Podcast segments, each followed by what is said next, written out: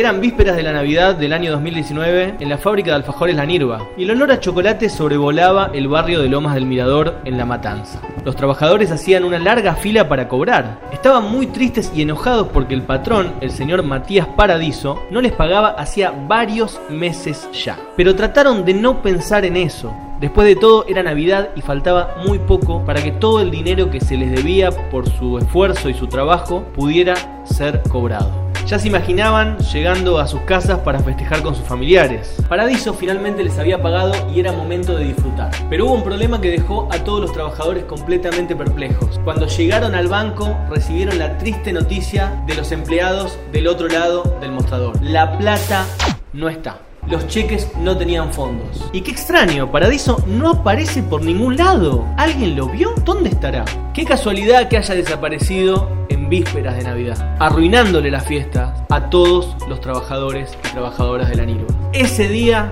los trabajadores y trabajadoras de la NIRVA dejaron de confiar en la patronal. Y si bien esa no fue una Navidad para nada feliz, para nada alegre, lograron sobreponerse y tras años de lucha constituyeron su propia cooperativa. Hoy los trabajadores y trabajadoras de la NIRVA trabajan sin patrón. No fue fácil, tuvieron que hacer meses de acampe, resistir incluso patotas enviadas por la patronal para usurparles la fábrica que ellos mantuvieron funcionando. Pero con la solidaridad obrera de otros trabajadores en lucha e incluso de las organizaciones de izquierda que acompañamos sus reclamos, lograron frenar todo intento de desalojo y resistir conservando sus herramientas de trabajo, derrotando todos los intentos del vaciador paradiso de vaciar y saquear la planta dejando a las familias de los trabajadores y trabajadoras en la calle. Un empresario que basa su negocio en vaciar empresas sin importarle el futuro de los trabajadores, comprándolas por poco dinero, ahorrándose el dinero que debería invertir en pagar los servicios o pagar los salarios incluso. En el caso de la NIRVA ni siquiera había terminado de pagar la planta al dueño anterior. Su objetivo es saquear al Estado con estos préstamos y subsidios y terminar cerrando la empresa vendiendo las máquinas, destruyéndole la vida a quienes trabajaban en ese lugar. La Nirva no fue la primera empresa que vació y los trabajadores empezaron a sufrir las catastróficas consecuencias de esta política empresarial a los pocos meses de llegar el nuevo patrón. Tuvieron incluso que trabajar sin luz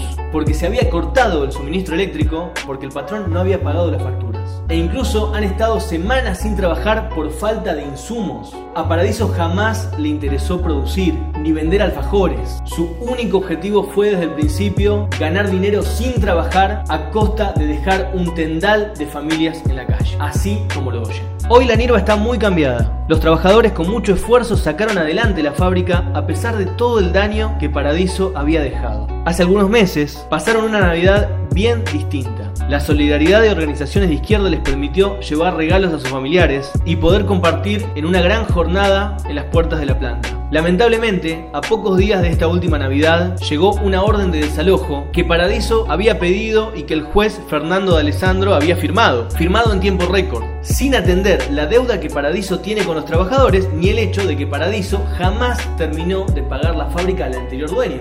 Es el mismo juez que le dio todos los recursos legales a Rosales, el dueño de Garbarino, procesado por vaciar la empresa y no pagar durante varios meses a sus trabajadores, permitiéndole gozar de total impunidad. Es que para que existan estos estafadores, esta gente que gana dinero vaciando empresas, tiene que haber un Estado que los ampare y una justicia que los defienda. En ese momento, diciembre de 2021, comenzó otro round en la lucha de los obreros y obreras de la NIRVA. Ahora, el objetivo es tirar abajo el desalojo realizaron concentraciones en la planta, un gran festival con bandas y actividades artísticas y también una movilización a tribunales. Los trabajadores lograron que una instancia judicial acepte la apelación del desalojo, pero aún está la tarea de derrotarlo definitivamente. En estos dos meses, el apoyo a los trabajadores y trabajadoras de la NIRVA fue creciendo difundiéndose su lucha en los medios de comunicación y su historia llegando a miles y miles de personas.